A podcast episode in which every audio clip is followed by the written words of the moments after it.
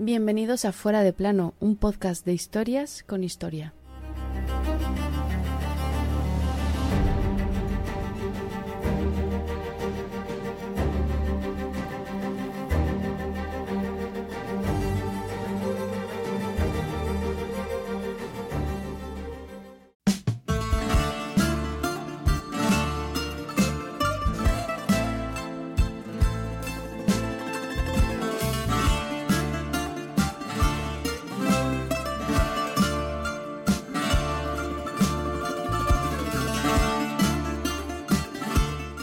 El cielo no puede tolerar dos soles, ni la tierra dos amos. Y dicho y hecho, se puso a la labor de conquistar todo territorio que se le iba antojando. Llegó a ser el primer monarca universal. De él, muchos otros después han copiado su astucia en el campo de batalla y su forma de gobernar. Aquel 1 de octubre del 331, Alejandro III de Macedonia, Alejandro Magno, terminaba con el poderoso imperio persa.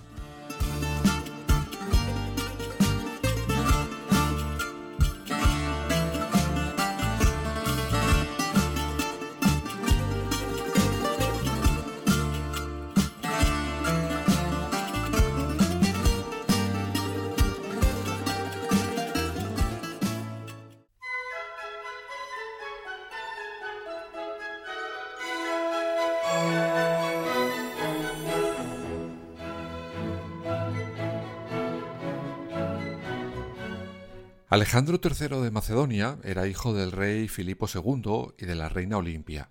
Contrariamente a lo que se podría imaginar de la familia materna, Alejandro obtiene la formación militar que tanta fama le dio. Le adiestran a soportar batallas, largas caminatas, a montar a caballo, pero su padre estaba más preocupado por cultivarle intelectualmente. Le enseña a leer, escribir, tocar la lira, aunque será uno de sus grandes maestros el que le marque a fuego su forma de entender la cultura. Ese no era otro que el gran Aristóteles. De su maestro aprenderá cuando Alejandro conquiste territorios a no imponer la cultura griega por la fuerza, sino a respetar la existente y mezclarla con la suya. A nuestro protagonista desde niño le meten en la cabeza una idea que le acompañará toda su vida. Él no era un simple hombre, era un semidios. Él se consideraba hijo de Zeus y se atribuía parentesco con Aquiles y Hércules. De hecho, su madre principal valedora de aquella ida de cabeza, le dice que él nació sin mácula, es decir, nació de una virgen, de ella, pues Zeus la, mm, ¿cómo decirlo finamente?, la inseminó a distancia y sin tocarla. Esta historia me recuerda algo.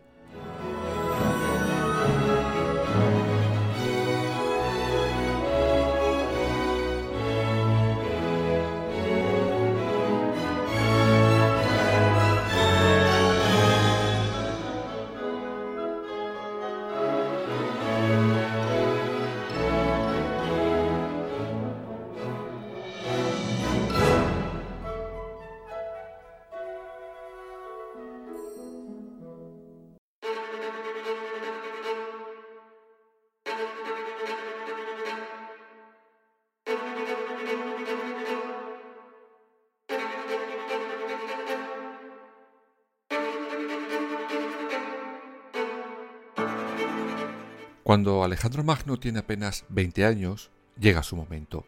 Su padre, Filipo II, es asesinado por uno de los capitanes de su guardia y hereda un reino con un único afán, la destrucción total del todopoderoso imperio persa. Y ojo, que por aquellos entonces Macedonia no era un territorio pequeño y sin valor, no. Grecia ya había sucumbido a la ferocidad de los macedonios. Por eso, el siguiente paso eran los persas.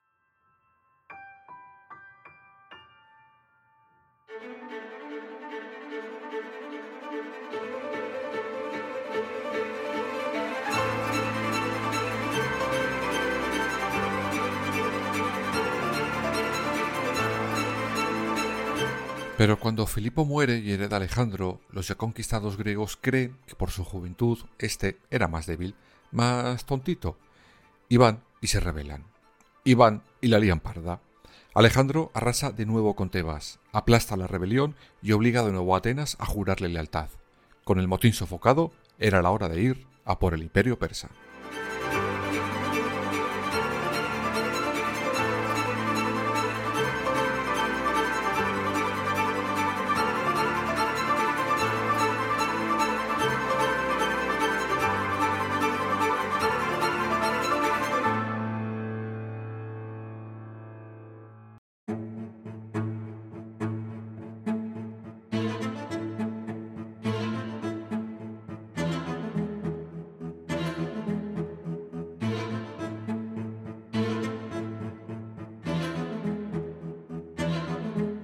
Y el primer paso Alejandro Magno lo da dos años después, en la batalla de Gránico.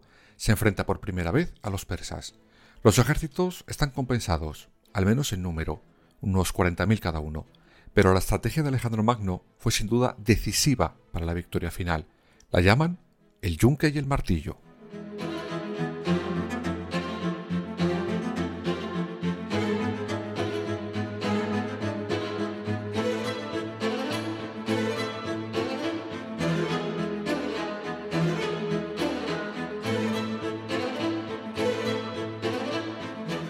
Esta estrategia no es otra cosa que la infantería aguante como un yunque, mientras que la caballería golpea el martillo.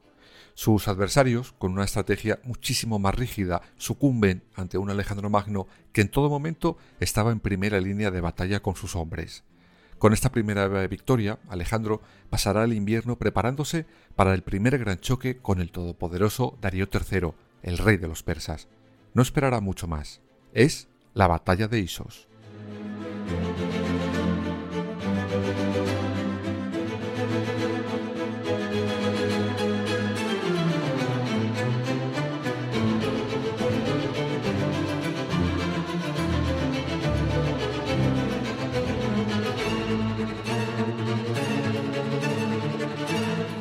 Para esta batalla, Darío III se hace con 200.000 hombres, pero comete un error que Alejandro Magno aprovecha.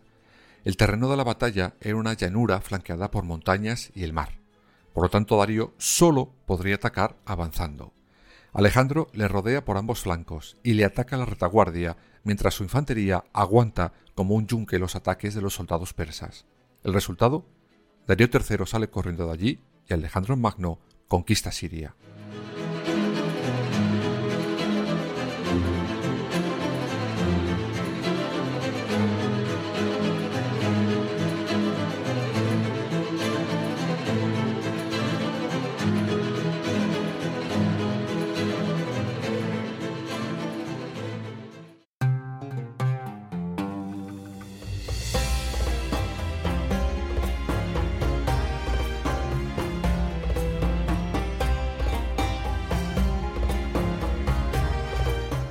Pero claro, no se iba a quedar ahí.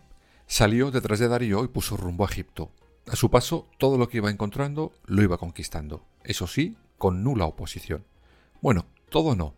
Una ciudad se le resistió. Se negó a someterse al gran Alejandro. Era Tiro, una antigua ciudad fenicia. Después de siete meses de asedio, Alejandro Magno no demostró mucha magnanimidad con ellos. De los 40.000 habitantes de Tiro, 8.000 son masacrados, y el resto fueron vendidos como esclavos.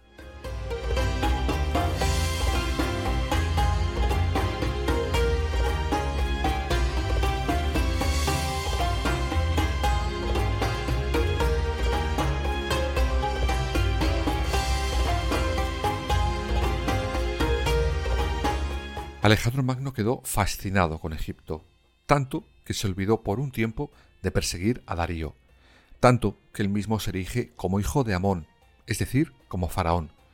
Vamos, que le parecía poco ser hijo de Zeus, que ahora lo era también de Amón. Tan fascinado quedó que fundó en el delta del río Nilo una ciudad con su propio nombre. Claro está, era Alejandría.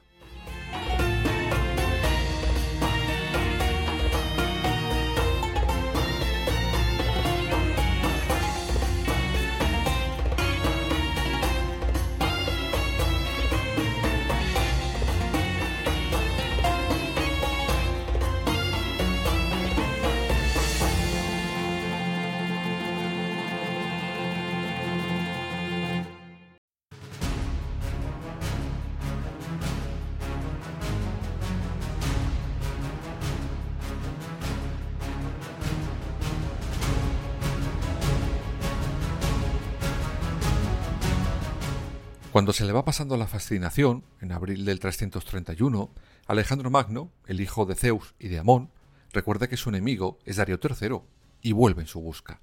Por su lado, el persa había podido conseguir un enorme ejército para lo que todos intuían que era la batalla final. O ganaban los persas o lo hacía Alejandro Magno. Darío reunirá a más de 90.000 hombres, Alejandro tan solo a la mitad. Y todos se encuentran en Gaugamela,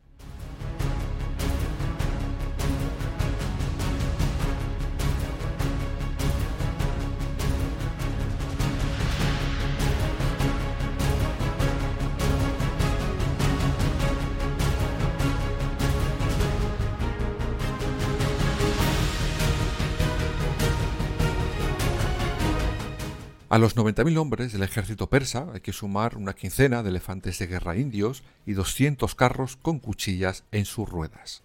En julio del 331, Alejandro cruza el río Éufrates y decide ir hacia el norte, hacia el río Tigris, en vez de ir hacia el sur para llegar a Babilonia, que era donde se suponía que había huido Darío. Por su parte, Darío había elegido ya el campo de batalla donde esperar a Alejandro. Era la llanura de Gaugamela. Esta vez a Darío no le pillarían rodeado de montañas. No, sería a campo abierto. La victoria parecía asegurada para los persas. No en vano eran el doble de soldados. Sin embargo, el 1 de octubre del 331, Darío III empezó a entender que el problema no era el lugar, sino Alejandro Magno.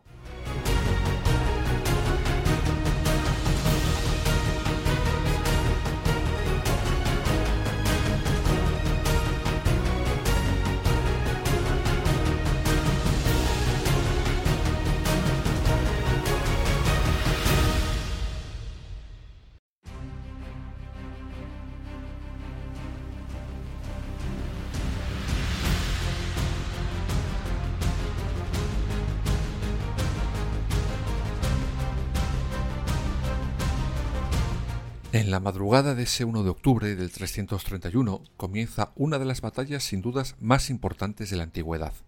Alejandro Magno entiende enseguida la estrategia de Darío III. Quería envolver a sus tropas aprovechando su superioridad numérica. Para evitar eso, él, junto con el resto de caballería, galopa en diagonal. Con esto consigue dos cosas importantísimas. La primera, evitar los carros con cuchillas y por otro, que la parte de la caballería persa les persiga. De esa manera, sin querer y sin darse cuenta, habían abierto una brecha para llegar hasta Darío III, que se encontraba con su flamante carro dorado en el centro del campo de batalla.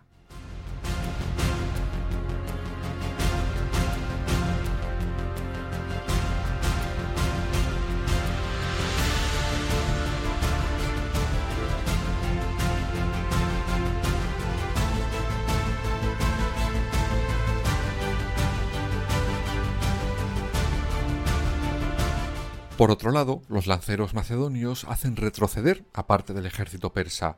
Por el otro, los infantes hacen lo propio con los soldados que tenían delante de ellos.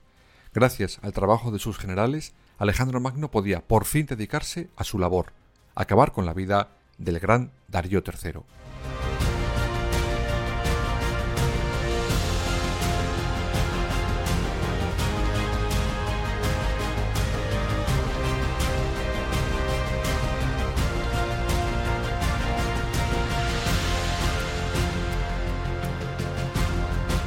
Durante un tiempo, el rey de los persas resiste las embestidas de Alejandro Magno, pero en un momento de la batalla, Darío III comete un grave error, un absurdo error, el mismo que ya cometió en la batalla de Isos.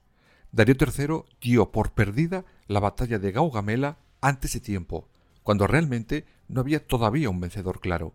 En ese momento sale huyendo de nuevo, y Alejandro Magno detrás de él.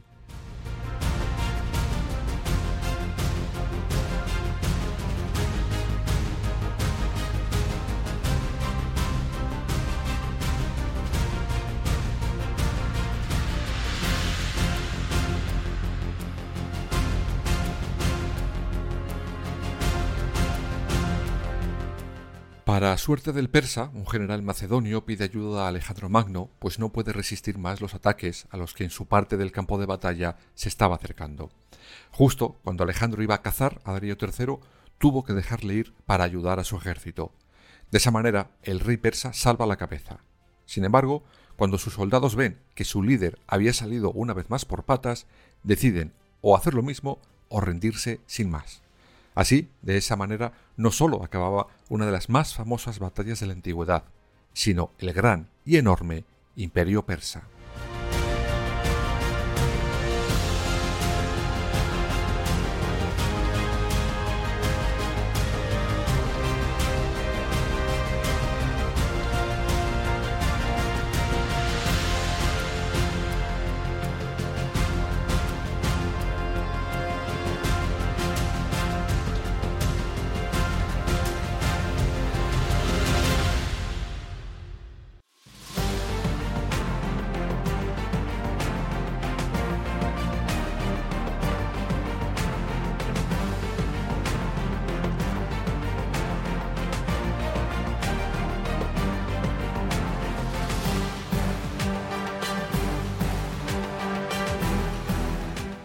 Por cierto, a Alejandro Magno se le quedó para siempre la espinita de no acabar con Darío III, pues el rey persa acabó sus días asesinado por miembros de su propia guarda personal. Alejandro Magno ya era el rey de Persia, de Macedonia, de Egipto, de buena parte del mundo conocido hasta aquellos momentos. Por eso es el primer monarca universal de la historia, y a pesar de lo que podría parecer, cuando se hace con el imperio persa, no se muestra especialmente rencoroso con ellos. Al revés, será aquí cuando las enseñanzas de Aristóteles le lleven a decretar una unión entre Oriente y Occidente, espiritual y física, pues se casa con una princesa persa junto con miles de macedonios que harán lo propio con otras tantas mujeres persas.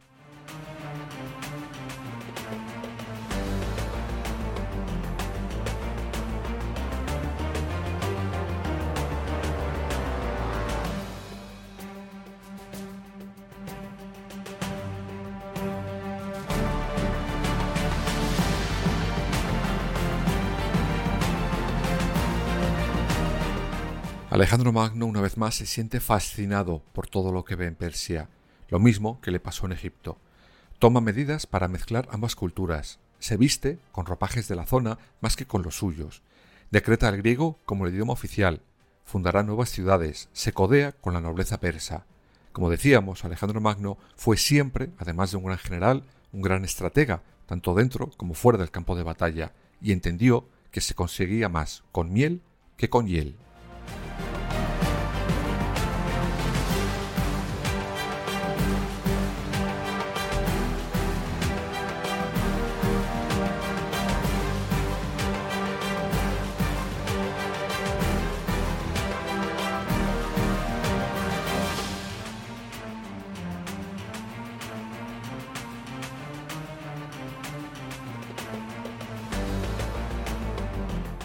Sin duda, la figura de Alejandro Magno da para infinidad de capítulos y os aseguro que aparecerá más veces en fuera de plano.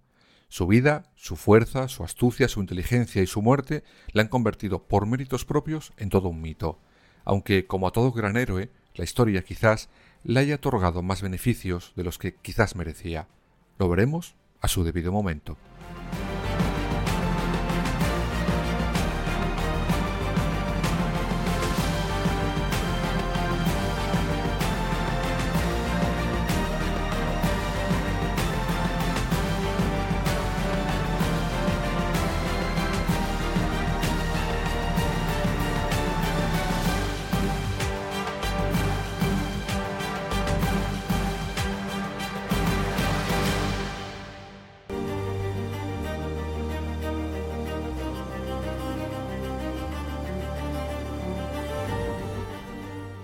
Fuera de plano. Suscríbete en las principales plataformas y síguenos en nuestras redes sociales, Instagram, Twitter y Facebook. Fuera barra baja de plano.